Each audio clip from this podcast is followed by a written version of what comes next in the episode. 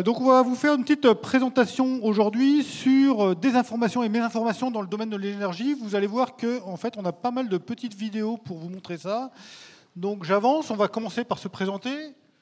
Léa, présente-toi. Bonjour, je suis la personne là-haut, pas très facile euh, à deviner. moi je suis membre du collectif Pour rêve écologique, qui est un collectif militant.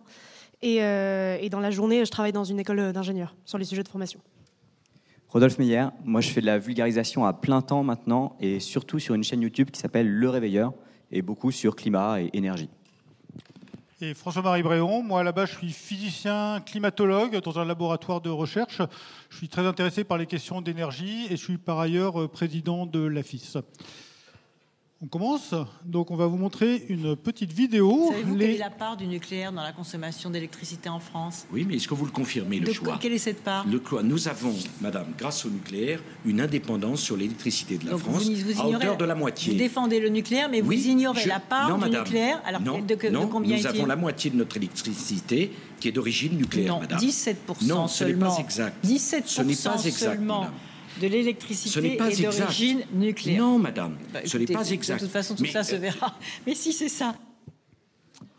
Donc voilà, donc je vous rappelle qu'à l'époque, la part de l'électricité, euh, la part du nucléaire dans l'électricité euh, en France était de 70 à 75% Et donc euh, deux candidats à l'élection présidentielle, donc pour un sujet qui est quand même assez important, affirment des choses qui sont complètement fausses. Et il n'y en a pas un pour, pour rattraper l'autre. Alors nous, on va voir si dans la salle, c'est un petit peu mieux. Donc la question n'est pas exactement la même. Attention, quelle est la part du nucléaire dans l'énergie primaire en France? Qui pense que c'est 70% et répondez, hein, si vous vous trompez, c'est pas très très grave. personnes, je dirais qu'il y a à peu près 10% de la salle qui pensent que c'est 70%. Qui pense que c'est 40% Ouais, à peu près 40%. Et qui pense que c'est 17% Ok, donc euh, alors la bonne réponse c'est 40% en fait.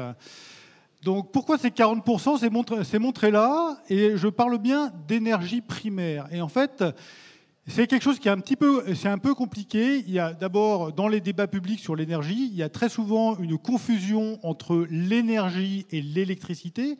Ça, ça commence à être bien connu. Mais, euh, donc, et en fait, il faut bien voir que l'énergie en France, c'est essentiellement du fossile. Hein, comme, comme vous pouvez voir sur cette, sur cette figure, euh, il y, a, y, a à peu près la moitié de l'énergie primaire en France qui est du fossile, essentiellement du pétrole et du, et du gaz naturel. Et l'autre moitié, c'est de, de l'électricité. Euh, donc en fait, il y a, le, donc, euh, il y a, euh, cette, confusion entre électricité et énergie de manière générale, mais il y a aussi une difficulté euh, entre l'énergie primaire et l'énergie finale. Donc c'est ça qu'on essaye d'expliquer, d'expliquer ici. En fait, quand vous convertissez de la chaleur en électricité, chose que vous faites aussi bien dans les, dans les centrales au charbon que dans les centrales nucléaires, que dans les centrales au gaz, en fait, vous avez, il y a un assez mauvais rendement. Hein, donc typiquement pour une centrale nucléaire, le rendement est de 0,3. Pour une centrale au gaz, c'est un petit peu meilleur, c'est de l'ordre de, 0,55. Et donc, en fait, si vous comptez l'électricité qui est produite, vous allez avoir une certaine, une certaine valeur. Si par contre vous comptez l'énergie primaire, c'est-à-dire la chaleur qui a été utilisée pour fabriquer cette électricité, bien évidemment, ça va être beaucoup plus. Par conséquent, si vous comptez en énergie primaire, vous allez avoir une part importante de l'électricité dans le mix final énergétique. Et si au contraire vous parlez en énergie finale, eh ben, ça va fortement euh, diminuer cette valeur. Et c'est pour ça que euh, typiquement le chiffre de 17%, il vient un peu de là. Il vient, c'est le 17% qu'on voit quelquefois passer. C'est la part de l'énergie nucléaire dans l'énergie, euh, c'est la part du nucléaire en énergie finale dans l'énergie totale en France. Rodolphe, est-ce que tu veux ajouter quelque chose? Bah, pas grand chose de plus, juste qu'effectivement, là, on voit une première forme de mésinformation. C'est pas forcément volontaire, mais c'est des confusions qui viennent de complexité, et là, essentiellement, d'un problème de définition. Et un truc, euh, alors je pense que tu vas parler de, l'énergie utile juste après, mais il y a un truc aussi, même quand on vulgarise sur l'énergie, c'est que ces différentes notions, l'endroit finalement, on fait la comptabilité, il n'y en a aucune qui est parfaite. Et on se retrouve parfois à montrer l'une, parfois à montrer l'autre. Et donc, il faut faire attention à ces euh, petites subtilités. C'est des grosses subtilités, je pense. Hein. Donc on avance un, petit peu. Euh, une autre confusion qui est très souvent faite et moi qui m'énerve particulièrement, j'entends souvent dire l'éolien est à l'arrêt 75% du temps et donc doit être compensé par des énergies fossiles. Vous savez peut-être que moi je suis assez copain avec pas mal de pro-nucléaires, mais les pro-nucléaires, ils ont tendance à sortir des horreurs comme ça et ça m'énerve pas mal. Alors là aussi, on va essayer de, de corriger un petit peu ça. D'une part, il faut passer par le facteur de charge. Donc le facteur de charge, c'est le rapport entre l'énergie qui est réellement produite et l'énergie qui peut être produite dans des conditions optimales. Ça, c'est valable pour, à peu près toutes, les sources d'énergie. Le facteur de charge, il varie dans le temps. Hein. par exemple, typiquement, le facteur de charge de l'éolien, il peut être proche de zéro lorsque le vent est très faible en conditions anticycloniques. Et puis, bah, au contraire, il peut aller jusqu'à 100% pour un parc éolien donné lorsque les conditions de vent sont de 50 km/h. Et donc, donc c'est optimal. Maintenant, ce, que vous avez sur la, courbe euh, en bas à droite, c'est un histogramme cumulé hein, qui permet de voir un petit peu, bah, tiens, euh, si le, facteur de charge, il est euh, inférieur à combien pendant tel pourcentage de temps.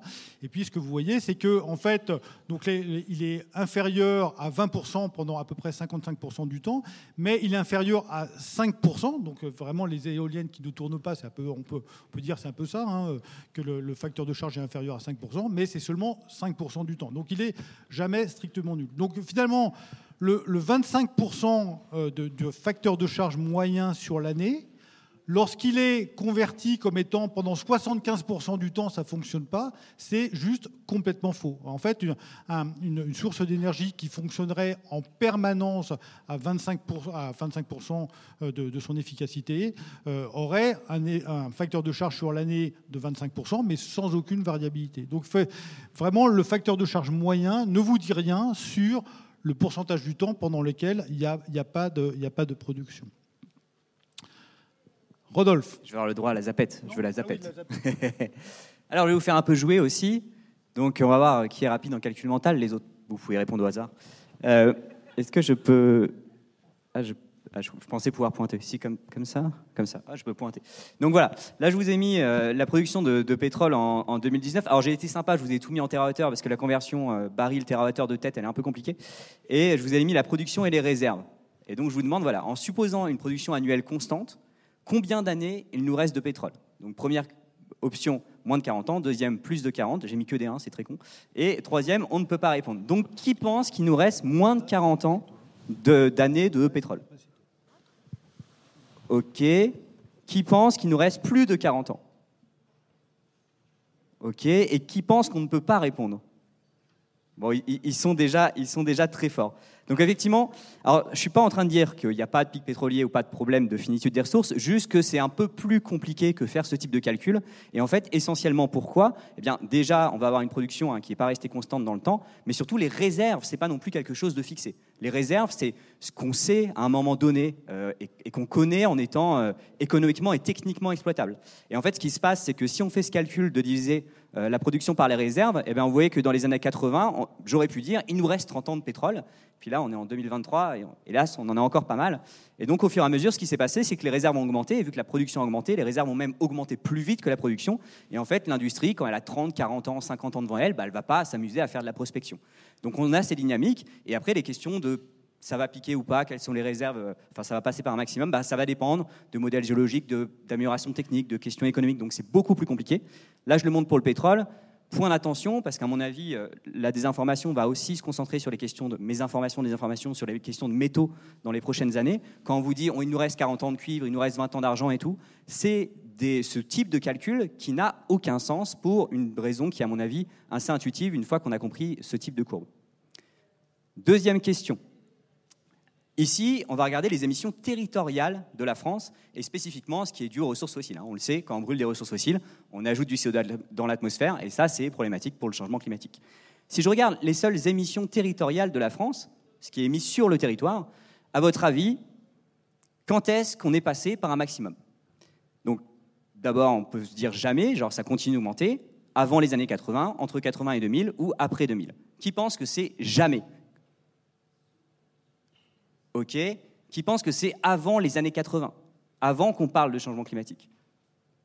Qui pense que c'est entre 80 et 2000. un peu plus de monde, qui pense que c'est après 2000. Ah ouais, les effets du climat. Eh bien non, pas du tout. En fait, vous voyez sur cette figure. Alors là, en fait, on ne regarde pas vraiment la consommation des ressources fossiles parce que par unité d'énergie, le charbon va émettre, un peu plus que le pétrole et plus que le, gaz. Donc là, on regarde vraiment les émissions de CO2 sur le territoire français. Et on voit hein, qu'on a eu le charbon qui a, qui a, décru depuis, on a le pétrole hein, qui a pris une énorme place à cause de la mobilité. Et à ce moment-là, on a eu des trucs, on a eu les deux chocs pétroliers. Et là, on s'est dit, ah, ah peut-être que le pétrole, on l'a pas chez nous et c'est cher, peut-être les voitures à 20 litres au 100, c'est pas très très malin. Peut-être 130 km/h sur l'autoroute, c'est une mesure de sobriété un peu intelligente. Peut-être arrêter de faire de l'élec avec du pétrole, ça serait pas mal. Et donc on a fait des efforts assez importants. Et donc on est passé par un maximum hein, juste avant les années 80. Alors je vous ai montré aussi ce qu'il nous reste à faire dans les trois prochaines décennies pour pas que ça soit perçu comme très optimiste comme message. Hein. On voit qu'on n'est pas sur la bonne tendance et qu'il nous reste un gros bout du chantier, mais n'empêche qu'il y a déjà eu cette évolution. Alors là, je dois, peut-être juste dire un mot parce qu'il va y avoir une critique de oui, mais les importations. Alors, à votre avis, qui pense que si on retire les exportations de la France et qu'on prend en compte les importations de cet écran, de cet ordinateur, de toutes ces choses qu'on ne fabrique pas en France, si on prend en compte les émissions de nos importations, est-ce qu'on est passé par un maximum? Qui pense qu'on est passé par un maximum? Et qui pense qu'on n'est pas passé par un maximum? Ok. Donc en empreinte, alors là je regarde que les ressources fossiles, on pourrait parler des autres gaz à effet de serre, mais c'est un peu les mêmes dynamiques, mais pour montrer la même chose, on regarde les ressources fossiles. Et donc là on a ce qui est émis sur le territoire, qu'on appelle production based en anglais, basé sur la production, c'est plus transparent qu'en français. Et puis euh, consumption based, donc basé sur la consommation. Donc là c'est en retirant les exports, en prenant en compte les imports. Et là aussi on voit une réduction. Encore une fois, on n'est pas sur le bon chemin. si on traçait pour le monde, on aurait une croissance ce coup-ci. Donc je ne dis pas du tout que c'est euh, que c'est passé, mais voilà, je pense que là le public a répondu à côté de la plaque, donc ça montre bien des problèmes de, de fausses informations et des problèmes de culture sur ces enjeux.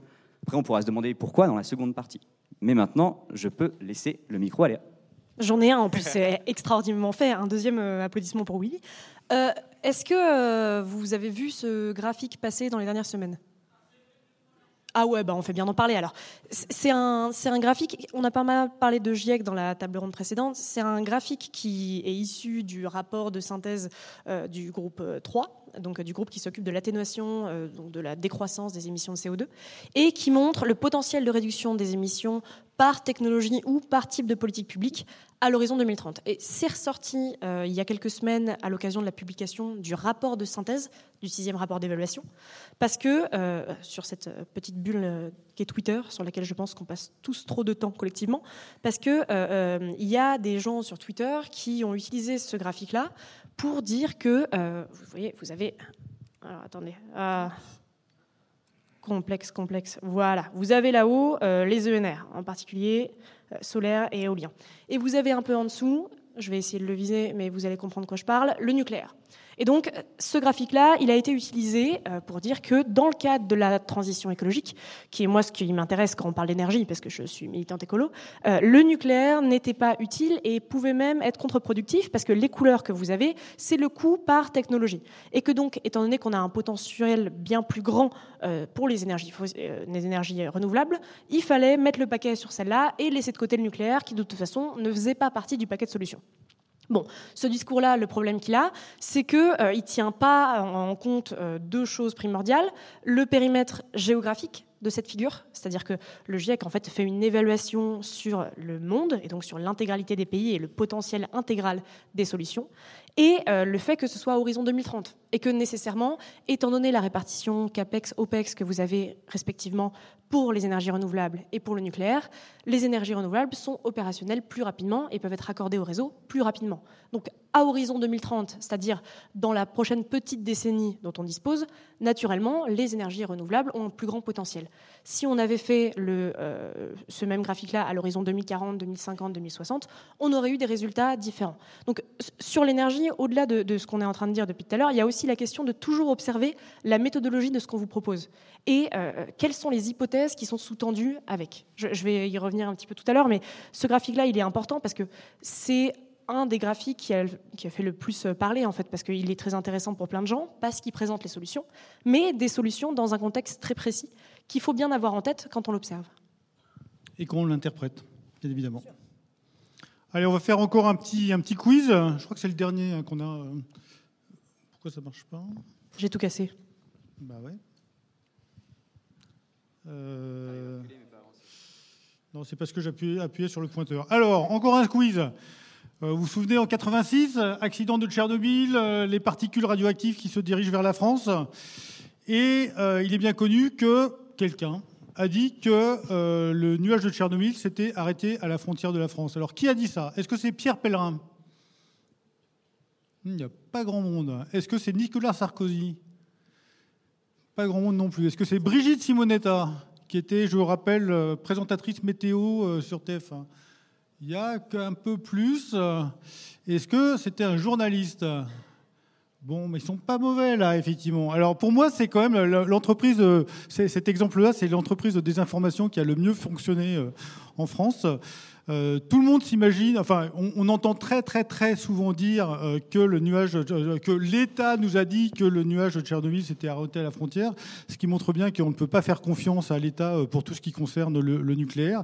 Mais en fait, si, on regarde objectivement qu'est-ce qui s'est passé à l'époque, eh ben, Pierre Pellerin, en tout cas, qui était vraiment en charge de, ça, hein, qui était vraiment en charge de suivre la radioactivité en France et de communiquer là-dessus, a communiqué à peu près en temps réel ce qui se passait effectivement. Et j'en veux pour preuve que dans le Libération du 2 mai 1986, qui est vraiment le lendemain euh, de, l'arrivée du nuage de Tchernobyl sur la France, il y a un petit passage dans, le journal hein, qui dit euh, Pierre Pellerin déclare qu'une une augmentation de la radioactivité est, bien observée sur euh, l'ensemble du territoire, du territoire français. Donc en fait, la, désinformation s'est vraiment construite après par un certain nombre de, journalistes qui probablement y trouvaient un certain intérêt. Alors, euh, sur, les, sur, les, questions euh, d'énergie euh, en France, il y a quand même un, personnage qui est assez incontournable, c'est Jean-Marc Jancovici. Donc, en préparation de cette, de cette intervention, on est allé l'interroger. Et donc, on va avoir une petite, une petite vidéo avec Jean-Marc Jancovici. Bonjour, vous, nous faisons ce court entretien dans le cadre des rencontres de l'esprit critique à Toulouse. On aurait bien aimé vous, pouvoir vous avoir en direct, mais ça n'a pas été possible compte tenu de votre agenda chargé. Vous intervenez dans le cadre d'une table ronde sur le sujet de la désinformation et de la mésinformation sur l'énergie, sujet dont vous êtes spécialiste, et je vais donc vous poser quelques questions à ce sujet. Donc, euh, pouvez-vous nous donner un ou des exemples de désinformation ou mésinformation en lien avec l'énergie? Euh, probablement que le sujet qui, en France, parce que je vais parler que du cas français, euh, a été l'objet de la plus grande désinformation euh, sur les 20 dernières années a été le nucléaire civil, dans lequel on, on, a eu une très grande confusion sur la légitimité des personnes pouvant s'exprimer sur un sujet donné sur la nature des informations qui ont circulé. Euh, un exemple classique, c'est les morts de Fukushima ou de Tchernobyl. Sur les conséquences biologiques à long terme ou écosystémiques à long terme euh, des accidents nucléaires. Euh, voilà, quelques exemples. sur la mésinformation, j'ai envie de prendre le symétrique, c'est-à-dire l'absence pendant très longtemps, ça a changé depuis quelques années, pendant très longtemps d'informations significatives sur le charbon, alors que c'est pourtant la première source de production électrique dans le monde. Mais, du coup, alors, donc c'est difficile pour le grand public. Et comment, comment est-ce qu'il peut choisir ses sources d'information Où aller chercher des sources d'information fiables dans le domaine de l'énergie? Alors la question où n'a pas tellement de réponse pour moi parce que quand on commence à s'informer sur le domaine de l'énergie et je suis passé par là comme tout le monde, en fait, on s'abreuve à tous les, on mange à tous les râteliers. C'est-à-dire qu'on va regarder ce que racontent tous les gens. Moi, j'ai lu du Greenpeace et du sortir du nucléaire exactement comme j'ai lu des publications du CEA. Et en fait, euh, il faut faire soi-même sa propre investigation. C'est ça qui est compliqué, c'est ça qui est long et c'est ça qui est difficile. Et je vais revenir aux médias après ça. Donc en fait, le où n'a pas tellement d'importance. Ce qui compte, c'est le quoi, ou plus exactement le quel processus. Et en fait, il faut pas s'arrêter de chercher tant qu'on n'est pas arrivé à une construction dans laquelle soi-même on a une vision cohérente du problème. C'est-à-dire qu'on arrive à mettre en cohérence toutes les informations qu'on a reçues et savoir expliquer les différences. Tant qu'on n'en est pas là, c'est qu'on n'a pas fait le tour de la question. Une fois qu'on en est là, normalement, on, a par la force des choses compris où étaient les bonnes sources à partir du moment où on veut avoir telle nature d'information ou telle nature de fait.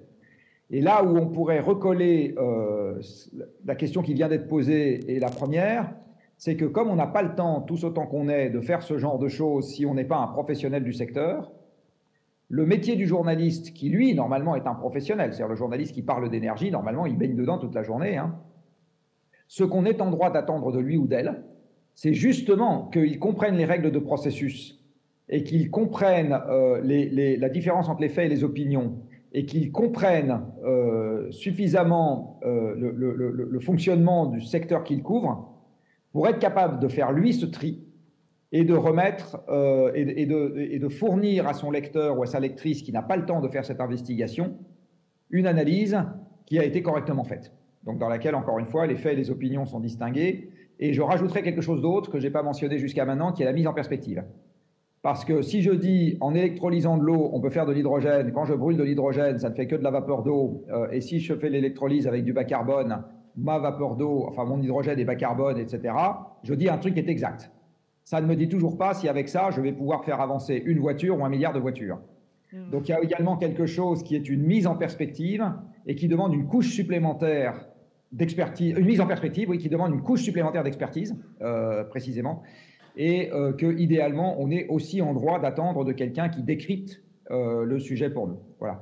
Mais tout ça relève, euh, encore une fois, de règles de processus. Et quand on suit les bonnes règles de processus, on finit un, jour ou l'autre par arriver à la bonne nature d'information. Beaucoup, beaucoup d'informations sur lesquelles on va revenir et, d'idées intéressantes. D'abord, il a mentionné l'hydrogène, je ne pense pas qu'on en parlera plus, mais j'ai une conférence à 19h30 en salle Pastel sur l'hydrogène. Voilà. Ensuite, effectivement, c'est bien de se documenter soi-même et de creuser. Moi, c'est ce que je fais maintenant euh, professionnellement. Euh, ça fait cinq ans que je fais ça à plein temps, j'ai pas fait le tour. Donc, on peut pas exiger ça de tout le monde. Et tout à l'heure, on parlera un peu de vous donner des billes sur comment se, renseigner.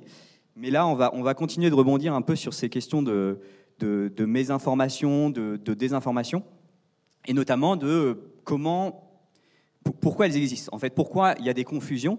Alors on a vu avec les exemples, c'était surtout en fait des problèmes d'interprétation, des problèmes de définition, des problèmes de connaissance ou de compréhension, donc des problèmes vraiment de, mésinformation, mais il y a aussi des désinformations volontaires ou des exagérations pour des questions de perception, pour des questions de politique, pour des questions d'idéologie. De, je pense qu'on prendra d'autres exemples, je vous laisserai un peu parler.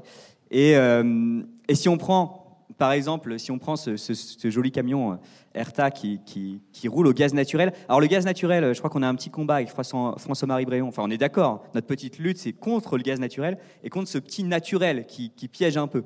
J'avais vu, il y avait un, article euh, qui regardait comment le gaz était perçu si on l'appelle gaz, si on l'appelle gaz fossile ou gaz naturel. Parce que du gaz naturel, c'est un fossile. C'est du gaz qu'on sort du sol qui va faire du CO2 dans l'atmosphère. On pourrait parler de pétrole naturel et du charbon naturel de la même façon. C'est juste que quand on a commencé à faire du gaz de ville, on l'a fait en synthétisant le charbon, alors que le gaz naturel est naturellement gazeux. Donc c'est pour ça qu'on appelle ça du gaz naturel. C'est pas parce que c'est vert. Et donc, ça a un intérêt écologique d'en mettre dans un camion, c'est qu'on va limiter certains problèmes de pollution par rapport au pétrole. Mais niveau CO2, l'intérêt, il n'est pas ouf. Et on arrive avec cette belle affiche toute verte, on a l'impression d'améliorer le monde en faisant circuler des choses avec ce camion-là, qui est quand même une exagération considérable de la réalité pour des questions de perception et, et d'image. Un autre, un autre exemple, hein, euh, c'est euh, assez souvent, il y a des entreprises qui font du, greenwashing. Et là, en faisant euh, quelques, quelques recherches là-dessus, le, pire, pour moi, le pire qu'on ait trouvé, c'est un, aéroport, hein, l'aéroport de, de, Cochin, qui a mis des panneaux solaires sur, sur ces bâtiments de manière à ce que l'électricité interne soit produite, produite localement. J'imagine pas la nuit, hein, il doit y avoir un problème. Et donc, euh, ils ont déclaré que l'aéroport était, euh, vert, malgré euh, toutes les émissions qui sont associées évidemment à l'aéroport. Et ce qui m'a paru complètement dingue, hein, c'est que cet aéroport a quand même reçu le prix de l'environnement de l'ONU. Donc, ils ont réussi, ils ont réussi à, enfin pas à corrompre, mais à, tromper, à tromper cette l'ONU. Mais c'est que ça doit être vrai. Qu'est-ce qui est vrai? C'est très certainement que cet aéroport est neutre en, carbone, aucun doute. Alors, ensuite, euh, tu veux parler de la perception nucléaire? La perception de? Bah, Du nucléaire, c'est la question maintenant. Il y a d'autres, d'autres, d'autres enjeux. Hein, euh, enfin, euh, effectivement, euh, on voit bien qu'il y, a de la mésinformation autour du, nucléaire. Hein. Jean-Marc Jancovici l'a mentionné. Et ce qui est assez, enfin pour moi, j'arrive toujours pas à le, comprendre entièrement, euh, c'est que quand il y a des sondages auprès des Français pour savoir est-ce qu'ils pensent que le nucléaire a une contribution significative aux, émissions de gaz à effet de serre, vous voyez les, statistiques, hein, il y en a pratiquement, il y en a plus de la moitié en fait euh, qui pensent que effectivement le nucléaire euh, contribue significativement aux émissions de gaz à effet de serre en France. Euh, bon, pour moi, c'est incompréhensible que, que la, désinformation puisse avoir un, tel impact, mais je pense que cette, cette désinformation, euh, elle vient quand même, euh, je pense que certaines organisations euh, environnementales, Greenpeace pour ne pas la, nommer, par exemple, lorsqu'elle a fait une, évaluation en fait des différents modes de production d'électricité, vous voyez que donc, la, colonne c'est différents moyens de production d'électricité. On a le, solaire en haut, ensuite enfin différents solaires, ensuite l'éolien, l'hydraulique, et puis le, nucléaire, c'est là où c'est entouré en, en bleu. Euh, avec trois, trois, trois, colonnes. La première colonne, c'est les émissions de CO2, les externalités environnementales, et donc à la fin, ils arrivent à un score. Et donc euh, Greenpeace considère que euh, le, le, nucléaire émet plus, hein, puisque c'est en jaune et non pas en vert, que par exemple le solaire photovoltaïque ou, ou l'éolien. Ce qui est un énorme mensonge, et pour moi, ça contribue à cette, à cette désinformation. malheureusement, il y a pas mal d'autres, exemples de ce type-là. À l'inverse, euh, je veux dire, il y a la, la, désinformation, c'est pas le propre des antinucléaires. Oui, évidemment. Alors, effectivement, j'ai juste dire sur le nucléaire avant. Quand on parle des émissions nucléaires, on prend en compte évidemment ce qu'il y a avant et ce qu'il y a après. On prend en compte euh, l'extraction euh, des, matières premières et puis la fin de vie. Et c'est pareil pour les renouvelables. Hein. Quand on dit qu'une éolienne émet autour de 10 grammes de CO2 par kilowattheure, c'est à cause de sa production, c'est pas en fonctionnement. Alors là, c'est un exemple que j'aime bien parce que c'est un exemple qui circule assez souvent parce qu'il est visuel en fait. C'est vraiment l'avantage. Et ça, c'est ce qui se passe dans certains cas aux États-Unis. C'est même pas tous les cas. À ma connaissance, ça se passe jamais en Europe ou en France où elles sont euh, soit downgradées, donc on, en fait. Euh, on peut en mettre dans certains bétons, ce genre de choses, soit au pire incinérées, valorisées énergétiquement, pardon, euh, donc incinérées. Et et pour moi, ça, introduit plusieurs biais qu'on va souvent voir, euh, notamment euh, sur euh, les énergies renouvelables, sur, sur les voitures électriques, sur des, technologies, je dirais, d'intérêt écologique, au moins si on s'intéresse à la réduction des émissions, qui sont, alors là c'est une génération un, peu abusive, mais il y a aussi une forme d'attente irréaliste. Voilà. L'éolien, on va dire qu'on le déploie pour réduire les émissions de CO2, et du coup, on va regarder, on va dire, mais non, il y a un problème, ça tue les oiseaux. Mais en fait, ces technologies, on, les déploie pour réduire un impact sur l'environnement tel qu'on le perçoit, hein, ça dépend aussi des priorités. Euh, et, les personnes qui critiquent ça, elles ont l'impression que cette technologie doit être parfaite et doit avoir aucun impact. Et en fait, ce que je suis en train de dire, c'est juste que dans ces situations, faut euh, pouvoir faire une comparaison. Voilà, la question c'est est-ce que l'éolien va être préférable à son alternative et son alternative existante? Et c'est pareil hein, pour les questions des, voitures électriques qui deviennent des questions euh, assez tendues avec pas mal de désinformation volontaire, je pense qu'on y reviendra un peu aussi. Il euh, y, a cette idée de, voilà, faut que ça soit parfait et le moindre défaut va être rédhibitoire et on oublie les impacts des voitures thermiques aujourd'hui, du climat, de notre dépendance au pétrole, de la pollution de l'air qui tue encore des dizaines de milliers de personnes, même sur notre territoire. Et donc voilà, quand on fait ce type de comparaison, quand on essaye de mettre en place euh, des choses pour réduire des impacts environnementaux, faut faire une comparaison. C'est hyper important. Et donc ça, c'est ce qu'on appelle le, sophisme de la solution parfaite. Hein. c'est cette idée de, on refuse une technologie si on y trouve un défaut. Non, en fait, pour être valide, pour être acceptable, faut qu'elle permette une amélioration par rapport à la situation d'avant. Et aujourd'hui, on est dans une situation où le système fossile a un impact assez monstrueux sur la planète par le changement climatique, mais même pas seulement. Ouais, je peux parler rapidement de ça. Une partie de la désinformation ou mésinformation, parce que c'est jamais en fait vraiment très clair, il y, a, rarement un moyen de prouver qu'une entreprise, un gouvernement, quoi que ce soit, désinforme de manière volontaire. Et donc c'est pour ça qu'on parle aussi beaucoup de mésinformation. Euh, c'est les acteurs euh, économiques, et en particulier par la publicité. Parce que depuis un certain nombre d'années maintenant, vous avez un besoin en tant qu'acteur économique ou industriel, euh, réputationnel, de faire croire à vos clients que vos services, vos biens, votre organisation et c'est pour ça que l'aéroport était euh, parfaitement neutre en carbone, que euh, tout ceci est très vert, très adapté au monde vers lequel on doit se diriger, et que donc vous faites partie des gentils, et pas des méchants qui continuent à polluer. Donc c'est quelque chose qui est très utilisé, et euh, je vais vous montrer un exemple aussi après sur GRDF, l'exemple de Hertha était très parlant, mais la confusion générale qui règne sur ces sujets-là, qui sont extrêmement complexes, est euh, instrumentalisé par une bonne partie des acteurs qui aujourd'hui font ce qu'on appelle effectivement du greenwashing, pour lequel vous avez plein de types. L'ADEME présente neuf types différents de greenwashing, donc vous avez vraiment à boire et à manger hein, là-dedans, pour continuer à encourager un, climat de sinon suspicion, au moins incompréhension généralisée. Je vais, juste rajouter un, petit truc par rapport qu'on voit sur cette slide. Je pense aussi qu'il y a de la désinformation, la désinformation, mésinformation, à cause d'enjeux de polarisation, qui peut être une polarisation, pardon, une polarisation politique. Mais il y a aussi un, nouvel acteur hein, qui n'existait pas il y a, 30-40 ans, qui est euh, la question des, algorithmes et des réseaux sociaux.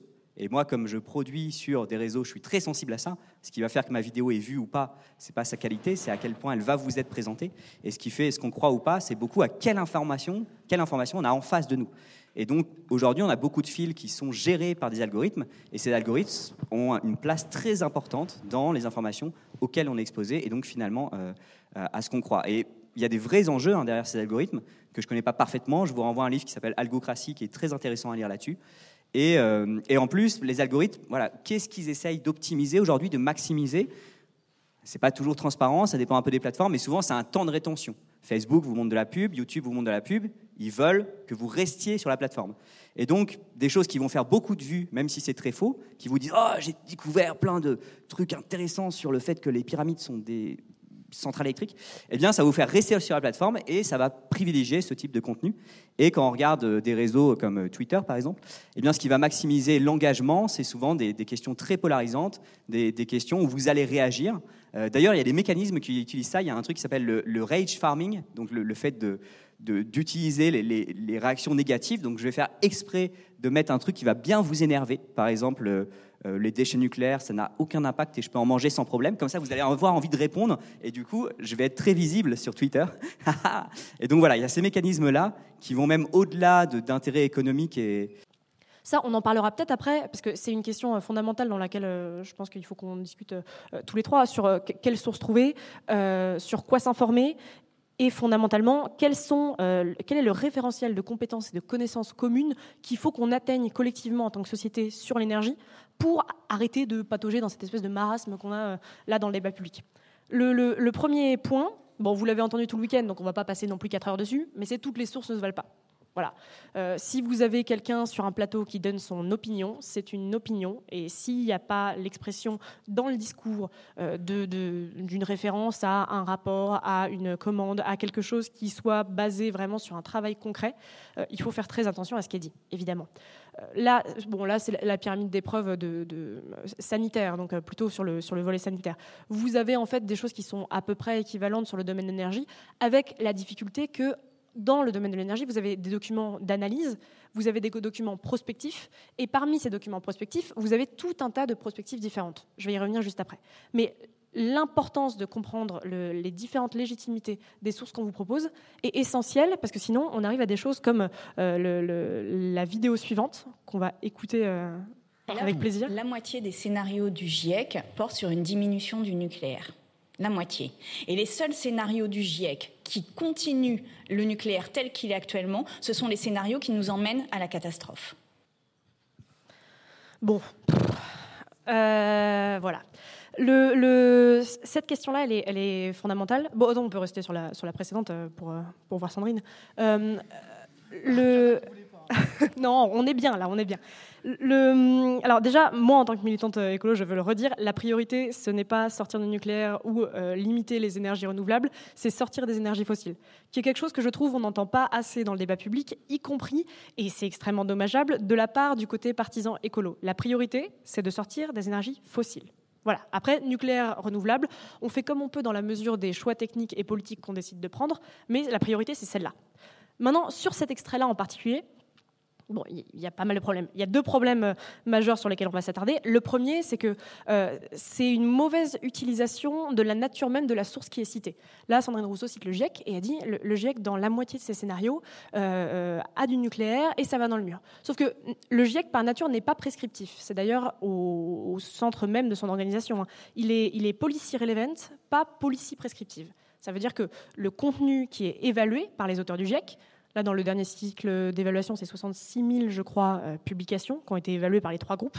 Elles sont évaluées dans le but de donner euh, à boire et à manger aux politiques ensuite pour pouvoir prendre des décisions éclairées, construites et informées sur les enjeux environnementaux. Ça ne veut pas dire que le GIEC donne, les, les solutions, donne ce qu'il faut faire. Mais le GIEC fournit un panel d'états du monde qu'on peut saisir et duquel on peut se nourrir en tant qu'acteur politique ou par ailleurs économique. Et par conséquent, euh, le deuxième problème qui découle du premier, c'est que Sandrine Rousseau euh, euh, dit en substance dans cet extrait que le nucléaire ne peut pas être utilisé parce que ce n'est pas recommandé par le GIEC outre le fait que euh, ce, qui est, ce, qui est, notifié là, c'est à l'échelle mondiale et que donc le GIEC n'examine pas la France, vous avez quand même un vrai problème parce que c'est quelque chose qui va être de plus en plus utilisé dans les années à venir, cet argument de le GIEC a dit, le GIEC n'a pas dit. Et euh, on a un vrai besoin, je pense, de monter en compétence collectivement sur le fait que le GIEC n'a rien dit. Hein. Euh, C'est pas ces questions-là. C'est le GIEC propose. C'est même pas propose, hein. c'est le GIEC euh, met sur la table une liste de possibilités sans indiquer lesquels sont les meilleurs, simplement en donnant euh, les informations pour qu'on puisse en saisir, et ensuite vous faites ce que vous voulez. Non, mais ce qu'elle dit, c'est surtout complètement faux. Oui, non, mais il y a ça, mais ça, on le savait. Enfin, je veux dire, euh, bon. L'extrait continue en plus, on, l'a arrêté là parce que c'était un petit peu douloureux euh, à, regarder, mais il y a aussi cette question-là, au-delà de que ce soit vrai ou faux, parce que dans l'esprit critique, c'est pas tant est-ce que c'est vrai ou faux, on pourrait vous faire une conférence de 4 heures pour vous dire ce qui est vrai, ce qui est faux. C'est aussi de pouvoir euh, soi-même, une fois qu'on est sorti de cet endroit-là, déterminer un certain nombre de méthodologies pour nous aider à comprendre ce qui se passe. Alors, alors effectivement, c'est complètement faux, mais il y a quand même un truc qui est intéressant là-dedans, et ça élargit, moi je me suis pas mal battu avec les climato-sceptiques. Franchement, très souvent, quand quelqu'un vous dit le GIEC dit que, alors non seulement il ne dit pas effectivement, mais surtout vous allez vérifier dans le rapport, et c'est rarement vrai. J'ai déjà entendu des, euh, le GIEC dit que euh, non, ou, les, scientifiques du GIEC ne regardent pas le rôle de la vapeur d'eau. Vous faites un contrôle F vapeur d'eau, vous avez 1200 sorties, et voilà, c'est faux. Donc vérifiez quand, on dit le GIEC dit que. Et du coup, sur ces scénarios-là, il y, a des scénarios hein, pour différents degrés de réchauffement avec des parts variables du nucléaire. Il y a des scénarios qui vont à un bas degré avec du nucléaire substantiel et des scénarios qui vont avec peu de nucléaire. Et en fait, c'est assez Non, ce qu'elle dit là, c'est vraiment faux par rapport au rapport. Mais elle utilise une forme d'argument d'autorité. Ça lui permet d'être affirmative et de faire croire que c'est vrai pour des gens qui n'iraient pas vérifier. Ok, on passe rapidement sur le reste. Donc une fois qu'on s'intéresse au niveau national, ça c'est plusieurs scénarios de prospective qui existent en France. Il y en a d'autres. J'ai choisi cela parce que j'ai l'impression que c'est les trois qui arrivent le plus dans les débat public. Euh, vous avez Futur énergétique 2050 qui est fait par RTE, euh, Transition 2050 qui est fait par l'ADEME et euh, le scénario Négawatt qui est fait par l'association Négawatt. Donc respectivement, de gauche à droite, vous avez six scénarios, quatre scénarios, un scénario. C'est un petit peu compliqué ensuite de s'y retrouver dans ce que vous avez à l'intérieur si vous êtes confronté un jour à des scénarios comme ça, je vous conseille euh, d'examiner trois trucs.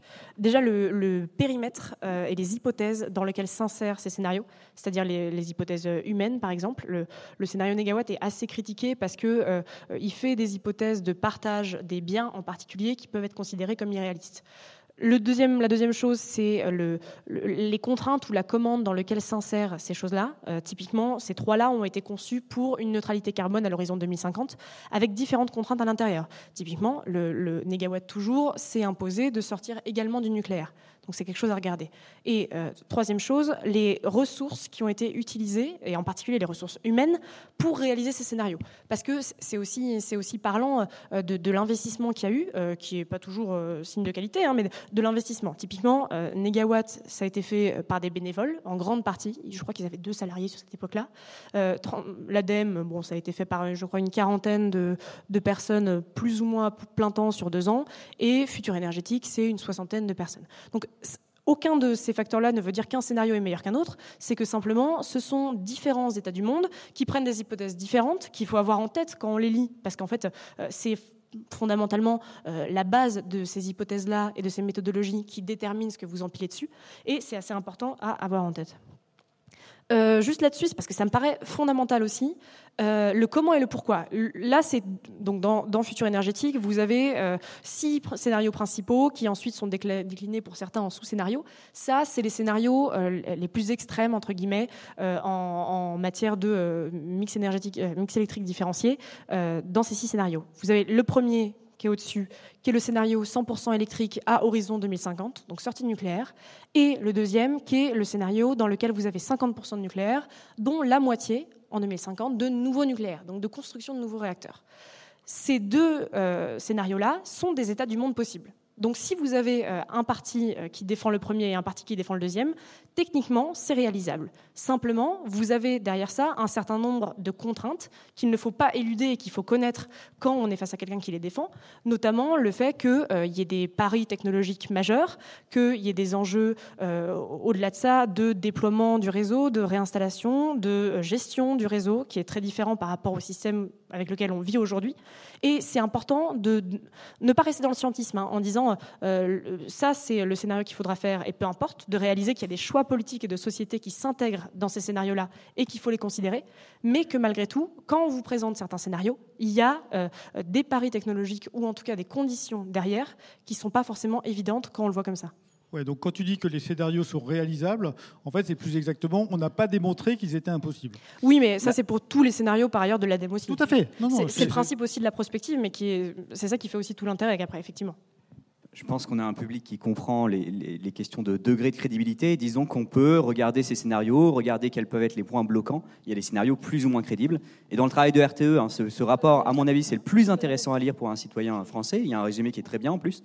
Et il y a même des passages où ils ont essayé de, montrer ça de dire bah voilà ce point particulier là il peut être coinçant quoi donc de, donner un peu une, histoire de crédibilité d'incertitude sur des trajectoires parce que dans un tableur Excel, je peux vous faire du 100% renouvelable sans problème, et la question, c'est le monde réel.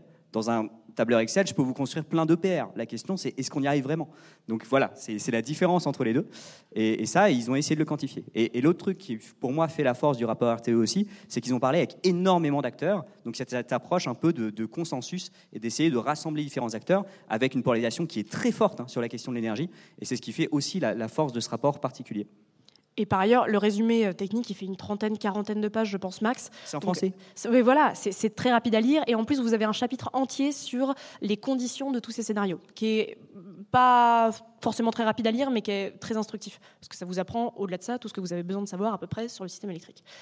Dernier point, et après on discute ensemble. Euh, est-ce que vous avez vu passer cette campagne GRDF récemment? Très bien. Donc personne n'est intéressé par ce que je vous montre. Vous connaissez pas le truc du GIEC. Bon, d'accord, d'accord. C'est un complot. Euh, donc ce, cette campagne-là, c'est une campagne euh, qui, a, du coup été très très chère à GRDF parce qu'il y en avait un petit peu partout, y compris au salon de l'agriculture. Et c'est la grande difficulté ensuite dans la mise en critique de ce qu'on vous propose, qui est comment est-ce qu'on interprète ça par rapport au contexte de transition écologique, d'objectifs qu'on a et euh, de GRDF. Aujourd'hui, donc ce que ça dit en gros, c'est qu'on va avoir du, biogaz, du biométhane, on va dire biométhane pour simplifier, euh, euh, dans le réseau traditionnel de GRDF, c'est-à-dire le réseau de gaz. GRDF, c'est le, le, gestionnaire du réseau de gaz français. Euh, notamment pour chauffer les maisons, faire cuire les pâtes au pesto et chauffer l'eau du bain. Le problème, c'est qu'aujourd'hui, on utilise à peu près 430 TWh de gaz, que les prédictions d'après la Commission de régulation de l'énergie, c'est qu'on va être capable d'avoir à horizon 2050 entre 165 et 300 TWh de gaz, et que par conséquent, on va avoir un problème à boucler. Et donc là, la question, c'est euh, à partir du moment où on n'a plus suffisamment de gaz, comment est-ce qu'on fait pour les usages? Et eh bien, Vous avez une partie des usages euh, qui est assez facilement substituable et qui par ailleurs est plus efficace énergétiquement, euh, notamment dans le résidentiel. Le chauffage, non seulement c'est substituable par des packs ou par des réseaux de chaleur, mais en plus c'est plus efficace. Le, la cuisson, c'est plus efficace par l'induction et en plus c'est faisable par l'électrification. Et vous avez à côté des usages qui sont euh, moins substituables, voire pas du tout. Typiquement, dans l'agriculture, la production d'engrais. Dans le système électrique, on va avoir probablement besoin de gaz pour avoir des, moyens pilotables initiaux. Donc, toutes ces questions-là, c'est, euh, et c'est un peu difficile effectivement quand on voit cette affiche de penser à tout ça, mais ça, vient, c'est comment est-ce que dans le contexte donné que j'ai de transition écologique, je peux avoir mes acteurs, euh, je peux avoir mes objectifs et mettre tout ça d'accord. Et donc là, j'ai RDF concrètement sur ce truc-là, qui fait un gros lobby sur les questions de gaz en ce moment. et en grosso modo en train de dire on va continuer euh, à flux de gaz constant, ce qui en fait n'est concrètement aujourd'hui pas vraiment possible ou envisageable, et on ne va pas abandonner notre réseau parce que c'est ça qui nous fait vivre. Donc voilà, juste quand vous tombez sur une. Pas forcément, ça ne veut pas dire que tous GRDF, tous les gaziers sont mauvais, évidemment, là c'est une campagne. Mais il y a vraiment un enjeu à remettre en question tout ce qu'on voit autour de l'énergie et à réinterroger ça dans les différents contextes dans lesquels on s'en sert. Allez, on passe aux questions.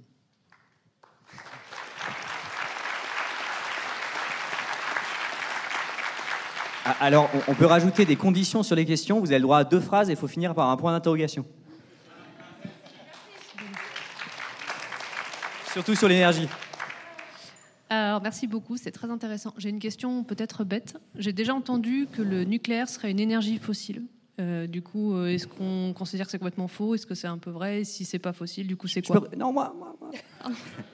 Alors fossile, c'est des restes d'organismes vivants. Quand vous trouvez un fossile, c'est le reste d'un organisme vivant. Et donc charbon, pétrole, gaz, effectivement, c'est des restes d'organismes vivants, beaucoup des plantes en fait. Et, euh, l'uranium, c'est un métal, c'est pas un reste d'organisme vivant. Donc le nucléaire, c'est pas une énergie fossile. Et souvent, on l'utilise de façon abusée. Il y a un petit abus de langage pour dire non renouvelable. Effectivement, on le casse à l'usage, c'est non renouvelable. Bonjour, merci euh, pour la présentation. Et euh, je voudrais savoir quand on quand on voit une euh, désinformation sur l'énergie en particulier, comment on peut lutter pour sa propagation? Quels sont les outils qu'on a à notre disposition en tant que citoyen? Pour lutter contre sa propagation, du coup Oui. Il faut faire, des liens sur la chaîne Le Réveilleur, où toutes les informations euh, peuvent être trouvées. ne pas la partager. euh, ouais, je pense déjà, déjà ne pas la partager, et ensuite je m'aventure un peu, c'est pas mon domaine de spécialité, mais ce qu'on voit assez souvent, c'est que c'est assez dur de convaincre quelqu'un que c'est une mauvaise information si on n'en met pas une bonne à la place. Donc des fois, il faut rectifier, quoi. Surtout quand c'est autour de nous. Souvent, c'est là qu'on a. Et du coup, quand il y a une mauvaise information, il faut expliquer pourquoi elle est mauvaise et pas juste dire c'est faux. Et, euh, voilà, après, euh, c'est collectivement qu'on avance sur ces questions et c'est un, chantier un peu de, de longue haleine. Mais moi, je ne sais pas en dire beaucoup plus. Moi, je désespère non, mais Il y, a quand même, il y a quand même des, sources euh, assez fiables. Hein. On a beaucoup parlé du rapport RTE, et je pense qu'il est vraiment, enfin, tout, pour tout ce qui concerne le réseau, enfin, l'électricité, il est vraiment excellent. Quoi. Et donc, euh, je pense qu'on peut, il faut euh, aller piocher dedans et et, dire c'est là qu'il y a une information fiable. Et ensuite, euh, bon, sur un certain nombre de domaines, hein, j'ai déjà fait la, pub pour, euh, la, chaîne, de Rodolphe. Je vais faire de la pub aussi pour la FIS. On a fait plusieurs numéros sur, sur l'énergie de manière générale. Euh, voilà, il y, a quand même, il y a quand même quelques sources d'informations fiables, je pense. Et une chaîne proche de la mienne, ça peut être Osons causer, Osons comprendre. Et il y a deux petits livres aussi que je peux conseiller, que j'ai en tête. C'est celui de Maxence Cordier, donc Fake or Not, qui en a fait un sur sur l'énergie. Et les collègues euh, d'Ozon Causé, ils en ont sorti un qui s'appelle Le futur de l'énergie. Si les petits formats livres parlent plus à votre entourage ou pour vous, ils sont intéressants. Il y a aussi une question que parfois les informations ne suffisent pas à convaincre les gens. Et ça, c'est autre chose. Modèle du déficit d'information, c'est parfois des, choses plus cognitives qui sont derrière. Donc bon courage. Question ici? Oui, bonjour. Euh, je suis un peu candide à la matière. Mais je me posais une question concernant les, les énergies fossiles qui, font l'objet d'extraction ou de pompage dans, le, dans, les couches profondes de la Terre, quand on voit que dans les pays miniers, il y a eu des effondrements dus à, l'extraction du charbon, je me posais la question, c'est peut-être une question bête, mais qu'est-ce qu'il advient de, ce vide que l'on crée euh, sur la Terre quelles pourraient être un peu les incidences justement euh, au niveau des séismes ou autre chose, des émanations. C'est une question qui, me tarabuste. Peut-être que j'ai tort de m'inquiéter. Alors, je ne suis pas expert. Ce que, ce que je peux dire, c'est que euh, souvent sur le pétrole, par exemple, ce qu'on finit souvent, c'est de faire ce qu'on appelle de l'extraction assistée, je crois. Donc en fait, on injecte des choses à la place pour faire ressortir le pétrole. Et ça peut être de l'eau. Il y en a qui le font avec du CO2, c'est bien, ça met un peu de CO2, mais si c'est pour sortir du pétrole, c'est pas si bien que ça. Et donc souvent, on met des choses au moins dans, dans les couches de pétrole il peut y avoir des incidences peut-être pour... Euh, je ne connais pas plus que ça l'extraction, désolé. Deux questions très courtes, autant à l'assistance qu'à vous. Je pense que vous, vous connaissez à peu près les réponses. Combien pèse un mètre cube de plutonium ou d'uranium et combien de CO2 produit la fabrication d'un mètre carré de cellules solaires, silicium? Le poids d'un mètre cube de plutonium, ça doit être de l'ordre de 20 tonnes, non? C'est 20 là. C'est, Aucune On n'a pas le temps, on prend les questions là.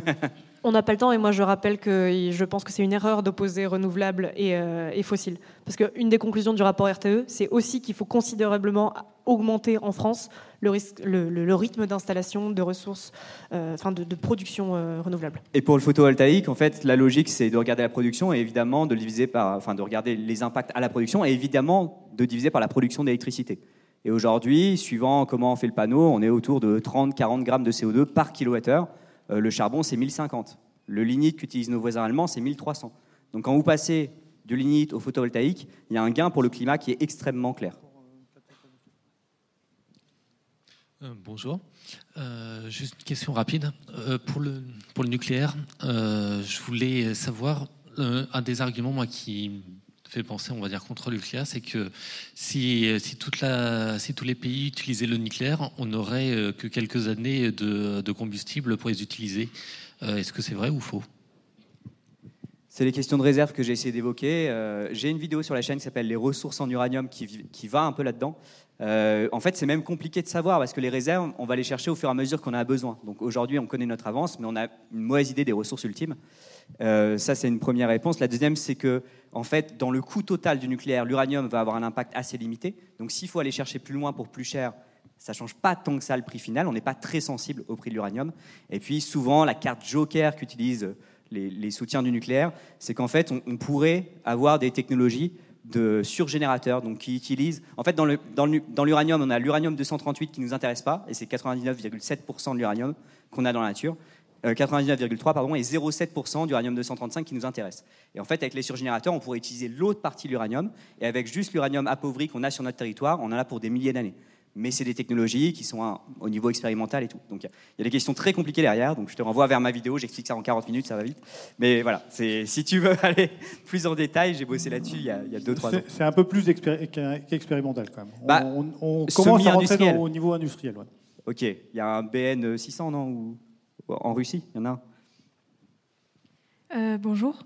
Je voulais vous poser une question parce que comme vous parliez des différents rapports euh, et de voir euh, leurs méthodes, les questionner, etc., j'aimerais vous poser une question sur le rapport Midos, qui est un des premiers gros bouquins qui a lancé, on va dire, les critiques de la croissance économique, etc., et qui se targue de faire des prédictions à l'aide de modèles informatiques euh, sur euh, l'environnement euh, en fonction des scénarios envisagés, donc si on continue à exploiter ou si on diminue, etc. etc. Mais comme c'est que, entre guillemets, des simulations informatiques, ce rapport, par rapport à tous les rapports qui existent, parce que le rapport Midos, il est encore enfin, réactualisé régulièrement, qu'est-ce qui vaut en fait? Moi, je le connais beaucoup moins que RTE, le rapport Midos. François-Marie, tu, tu veux Non, je ne le connais pas du tout, en fait. Euh, c'est un, modèle, un modèle extrêmement simple. Euh, pour l'instant, il y en a qui disent qu'on suit sur les trajectoires, mais on n'est pas dans la partie intéressante des trajectoires où il y aurait un, effondrement qui serait visible. Et, en fait, il faut se rendre compte que c'est une terre qui est toute mondialisée, c'est des ressources qui sont toutes agrégées. Est-ce qu'on peut agréger du pétrole avec du cuivre? Et euh, même les pollutions sont agrégées. Il n'y a pas de changement climatique qui n'était pas évoqué à l'époque. Donc les gens qui essayent de fitter ça, ils considèrent que le changement climatique c'est une pollution, ils agrègent ça sur un indicateur de pollution et ils essayent comme ça de jouer avec le modèle. Mais aujourd'hui, c'est vraiment un modèle informatique avec des rétroactions et une dizaine de variables ou, pas beaucoup plus que ça. Euh, ça n'a rien à voir avec la complexité de modèles climatiques, par exemple. Je crois qu'on va poser une dernière question et puis après on va devoir laisser la place. Oui, bonsoir, merci déjà pour euh, la, table ronde. J'ai une question euh, sur le nucléaire, justement. Il y a eu ce retournement d'opinion récent, notamment via la guerre en Ukraine récente. C'est-à-dire que maintenant, dans l'opinion, les gens sont plutôt favorables au nucléaire.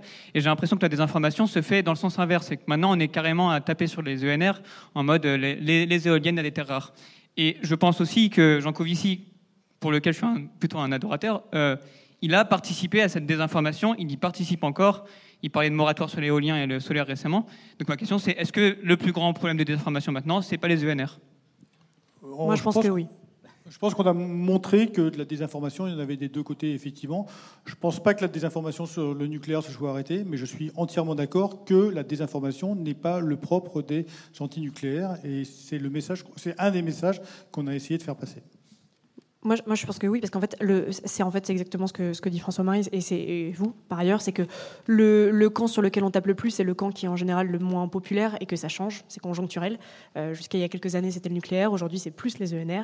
Et, euh, et en fait, c'est un vrai problème. Moi, je trouve que c'est un vrai problème et qu'on s'en sortira pas si on continue à avoir des débats stériles, y compris euh, de manière partisane. Parce que là, là on, a, on a mis un extrait de Sandrine Rousseau, on aurait pu mettre un extrait des LR. Hein. Aujourd'hui, vous avez toujours des LR qui racontent absolument n'importe quoi sur ce sujet. Et certes, il y, a des vrais enjeux de concertation avec les populations et avec les territoires dans le cadre de l'installation de NR. Ça, personne ne le nie. Mais on va en avoir besoin, c'est clair et certain. Et sur les, 12, les 12 euh, conclusions du rapport RTE, je crois que la, deuxième ou troisième, c'est euh, faut accélérer à fond sur les ENR.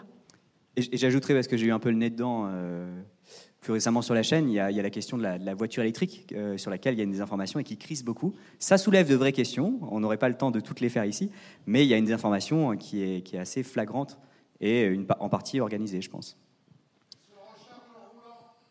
Ah, au freinage, une partie. Mais vous ne pouvez pas rouler pour toujours avec pour autant. Il hein. faut la charger de temps en temps. Hein. On va donc s'arrêter là. Merci beaucoup pour votre présence.